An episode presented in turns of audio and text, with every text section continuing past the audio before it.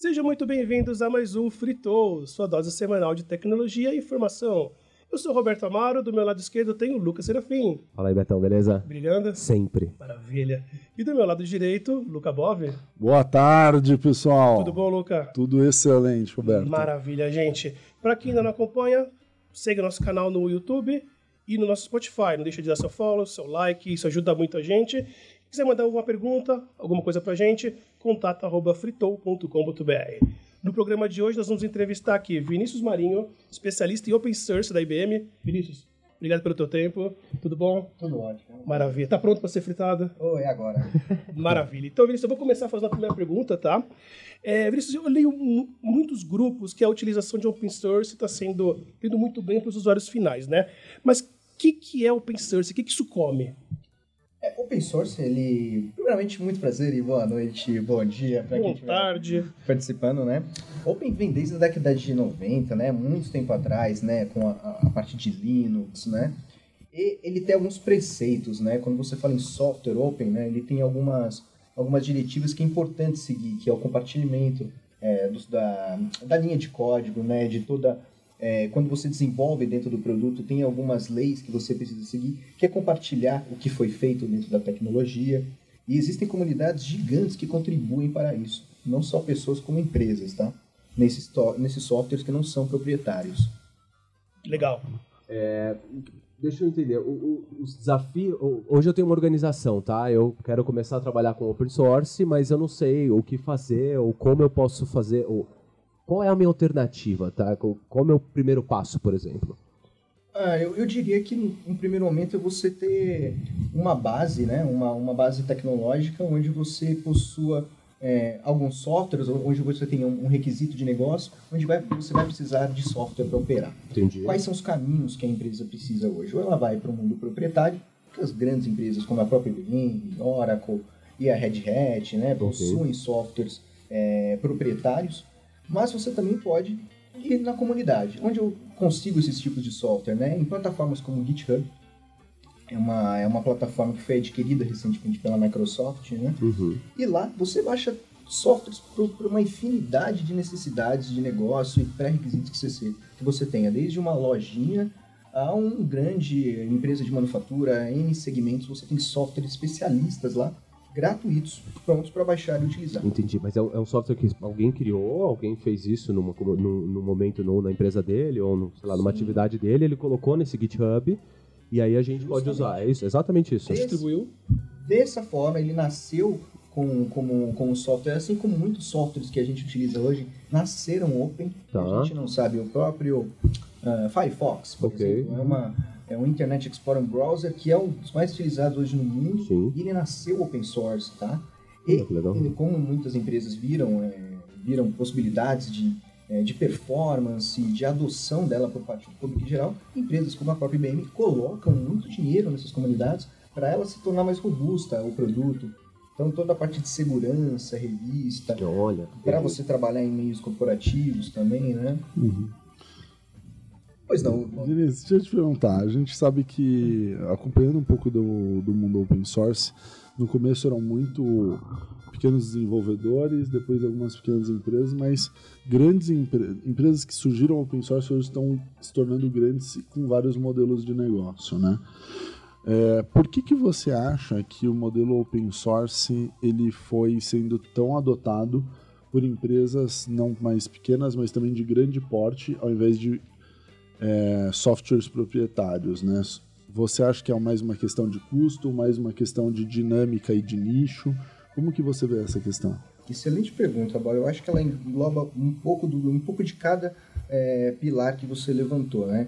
É, as, as, empresas não querem ter agilidade, querem ter é, agilidade rápida de, de provisionar ou criar é, soluções, aplicações né, para os seus clientes finais. Uh, e a parte de segurança do produto ela é muito mais robusta, porque você tem, imagina, milhares de pessoas olhando para aquele código, fazendo é, updates, fazendo atualizações contínuas nele, né? fez com que ele se tornasse muito robusto. Empresas olharam para isso, falaram, por que não ter uma, uma camada enterprise? Então você tem tecnologias open source que tem a sua versão commercial, que a gente chama, Ok. e a sua versão community, comunidade, né? Que a IBM está olhando com muitos olhos os produtos que são 100% community, né? Então a gente pode dividir esse, essas soluções open source em dois pilares. Ah, por exemplo, o MongoDB é uma solução de banco de dados muito robusta, está posicionado no Gartner como um dos principais bancos de dados não relacional, mais do que grandes bancos de dados proprietários. E você tem o MongoDB Enterprise e você tem o MongoDB Community, tá? Isso tem para Red Hat também, você tem o CentOS é, e para outras tecnologias é, de software é, open source. Legal. E assim, tem, é, você consegue listar alguns desafios das grandes corporações para adotar isso hoje? É, acho que o desafio é, o principal é é, você falta nessas, nessas grandes empresas mão de obra, skill é muito não é fácil você conseguir é, normalmente para uma esteira de desenvolvimento quando você fala em tecno em uma jornada DevOps ela usa uma, uma, uma centena de softwares open source então muitas vezes é difícil você ter um, um profissional especialista é, para cuidar desse software É, um suporte 24 por 7 é muito difícil Verdade. então, colocar esses produtos em produção, ah, quem garante que se, que se me houver uma, uma parada repentina no meu sistema, quem vai me suportar, né? Então, muitas empresas têm esse receio, né? E a parte de licenciamento, a parte de custo, eu acho que é extremamente importante quando você fala é, em open source, né? Então, você não vai ter por trás uma grande companhia ou uma média companhia que seja, onde você tem que licenciar toda vez o produto, você tem que pagar pelo uso dele, você tem que pagar por updates dele. Isso faz com que o, o desafio seja tremendo, né? A IBM ela tá, ela tá muito antenada nesse momento e já está pensando em soluções para isso já. E quando você está olhando para esses desafios, você comentou que a IBM está olhando muito para isso, né? Os dois, acho que os dois principais que você colocou foi skill e principalmente a questão de suporte. A gente sabe que a maior parte do open source hoje é, são empresas que ou empresas ou grupos ou pessoas que desenvolvem. É, algumas algumas delas monetizam esse suporte, outras não, mas na realidade você acaba ficando, como você disse, com 50, 100 soluções, algumas que, têm, que podem ter o suporte de uma empresa específica, outras que nem isso podem ter, e você precisa rodar um ambiente corporativo que muitas vezes é um ambiente crítico. Como que você está vendo hoje no mercado as empresas enfrentarem esse desafio de fazer essa governança dessas soluções e essa manutenção, a garantia da continuidade da operação com esses softwares open source? É excelente pergunta, Bob. Eu acho que hoje não fazem, né? Hoje eles ficam à mercê de uma, de uma comunidade para fazer uma atualização e se de repente a comunidade te voltar, olha, esse, esse bug fix, essa correção só vai ser disponibilizada daqui a 14, 15 dias, um mês, dois meses. É um risco muito grande. Qual o risco que essas companhias estão correndo, né? E muitas delas optam por não fazer. Então o que a gente mais vê é ambientes mistos, uma legados em, em plataformas antigas, softwares obsoletos, eh, parte deles é em produção sendo enterprise, mas parte de software dele está rodando em software open source que ele nem sabe que está rodando. Então a complexidade é tremenda, tá? A IBM ela olhou muito para esses, pra esses produtos community e ela tem oferecido um suporte de nível, é, de nível mundial, inclusive fazendo lab desses produtos. Vinícius, me conta aí como é que funciona o suporte open source da IBM. Legal, cara, excelente pergunta. Hoje a IBM ela tem uma, um nível de padrão, um nível de suporte enterprise para softwares open source. Tá? Então, quando eu falo nível de suporte enterprise, é porque hoje é, é- é muito. Se você perguntar para uma pessoa o que é um suporte enterprise, cada cliente vai te dar uma resposta, né? E é, é muito difícil você falar. Alguns clientes podem falar. Ah, quando eu tenho uma, uma abertura de chamado, certo? Quando alguém me dá uma resposta de chamado. Ah, quando eu tenho um, um, um suporte local. Ou quando eu tenho 0800. Mas o que é, né? Eu acredito que o, o, o, o Enterprise é você ter, primeiramente, instruções de uso, configuração, instalação, ter alguém que te apoie no sistema.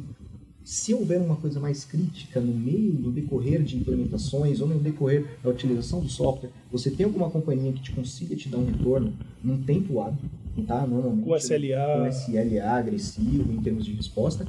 E se porventura é um erro muito crítico que não existe ainda, é, ah, a gente chama de um bug fix mesmo, é uma camada que você foi identificado um erro que não era inesperado até para o desenvolvedor do software, a IBM hoje tem uma equipe de lab que permite fazer isso, tá? Isso é muito importante que é a nível mundial. é, A gente tem, tem prazer em trabalhar em empresas como uma IBM que está presente no mundo todo. Então, mesmo o erro que pode ser que aconteça aqui, já foi resolvido em Já foi mapeado em outro lugar. lugar. Então, a agilidade na resposta disso é muito importante. Então, a IBM hoje ela tem um suporte enterprise, um suporte de nível 1, 2 e 3, tá? para mais de 200 softwares. Tá?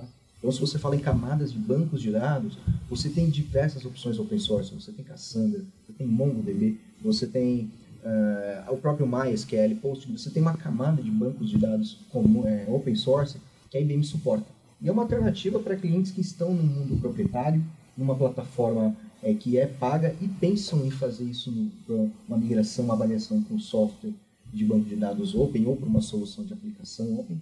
A IBM ela tem ajudado os clientes a fazer esse movimento, inclusive com serviços, tá? Então é importante dizer que a gente não só suporta, como a gente a gente auxilia o cliente nessa migração.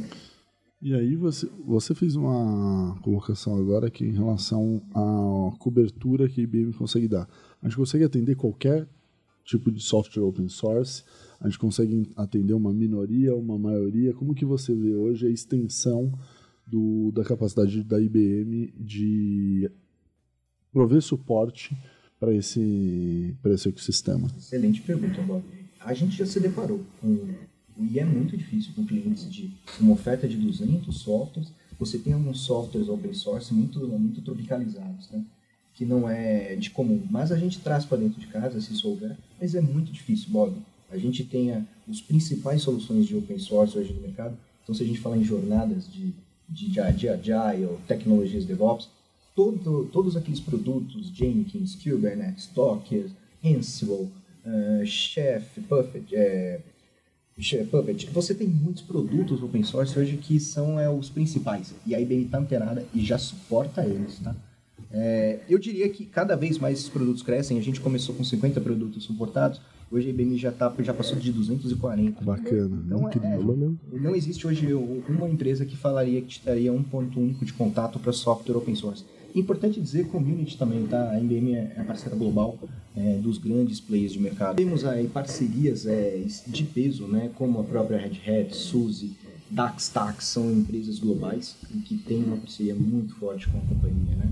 Então, todos os clientes, em algum momento, vão precisar de um suporte quando você fala em mundos de Big Data, que nascem em open source, quando você fala em blockchain, que nascem em open source, o próprio Hyperledger é open source, o Hadoop, que é a base do Big Data, ele é open source. Então, assim, 40% dos produtos de de desenvolvimento para essa jornada digital, ela, ela vem de um mundo software, é, de softwares é, que não são pagos, tá? E que precisam ser suportados por companhias Com como a certeza, né? O suporte acho que faz parte de tudo. Vinícius, o assunto é delicioso, a gente pode ficar falando horas disso, É muito. mas o nosso tempo é muito curto. Eu agradeço teu tempo, tua participação. Muito obrigado mesmo, espero te ver mais vezes aqui. Pessoal, obrigado pela participação de vocês também. Obrigado, você. Não esqueçam, de quem não deu seu like ainda, deixa seu like, compartilha no YouTube, no Spotify. Segue nossa trilha no Spotify, a gente está deixando todos os capítulos lá. E deixa o seu like, que é o principal, que ajuda muito a gente. Obrigado, pessoal. Até a próxima. Fritou. Então,